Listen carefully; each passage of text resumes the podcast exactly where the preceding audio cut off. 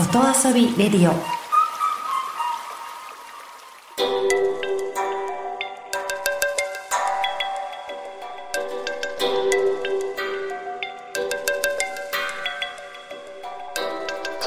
サウナをこよなく愛する私、豊沢ひとみが素晴らしきサウナの世界をご紹介するコーナー、ラブサウナ。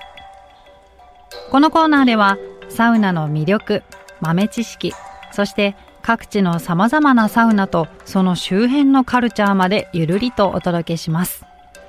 今日ご紹介するのは温泉や銭湯のサウナではありません。洞爺湖にあるプライベートサウナのお話です。私にとってサウナの師匠である整え親方という方がいらっしゃるんですが、その整え親方が作った TTNE というサウナブランドがあるんですね。で、これは TTNE で、整えという意味で、あの、アウトドアにはアウトドアのブランドが、サーフィンやゴルフにもそれぞれブランドがあるのに、サウナにはないから作ろうということで、整え親方とその相方のサウナ師匠という方がいらっしゃるんですけれども、その二人が立ち上げたブランドなんですね。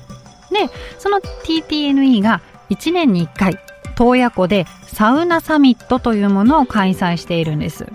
TTNE の社員の皆さんとその仲間たちが洞爺湖の湖畔でサウナに入るというイベントで私も去年に続いて参加してきました。久しぶりに洞爺湖でサウナ入ってきました。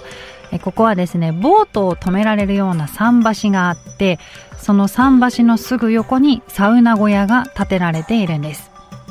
中は7、8人が入れるくらいの大きさで、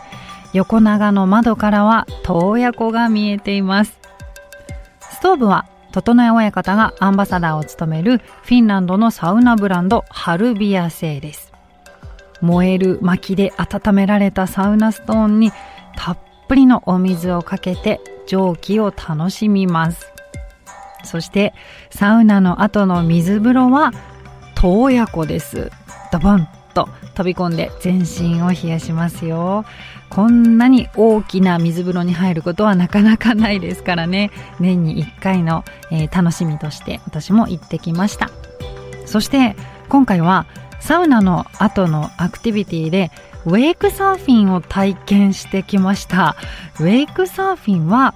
船でこうサーフボードを引っ張ってもらってで、その船が起こした波に乗るというものなんですけれども、私普通のサーフィンもやったことはないし、サップもそんなにやったことがないので、初めてだったんですけれども、なんとかちょっぴり波に乗れました。ただですね、こう、その流れをつかむまでにすごく時間がかかって、何度も何度も湖にドボーンと落ちてしまうので、鼻からこれでもかというぐらいのね、水が入ってきましたけれども、まあ本当に、あの、体をこう、全身を使ってね、洞爺湖を満喫してきました。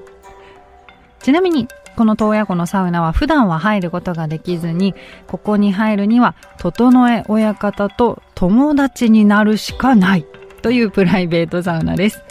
サウナにウェイクサーフィンに外遊びを思いっきり楽しんだ私の夏の一日でした。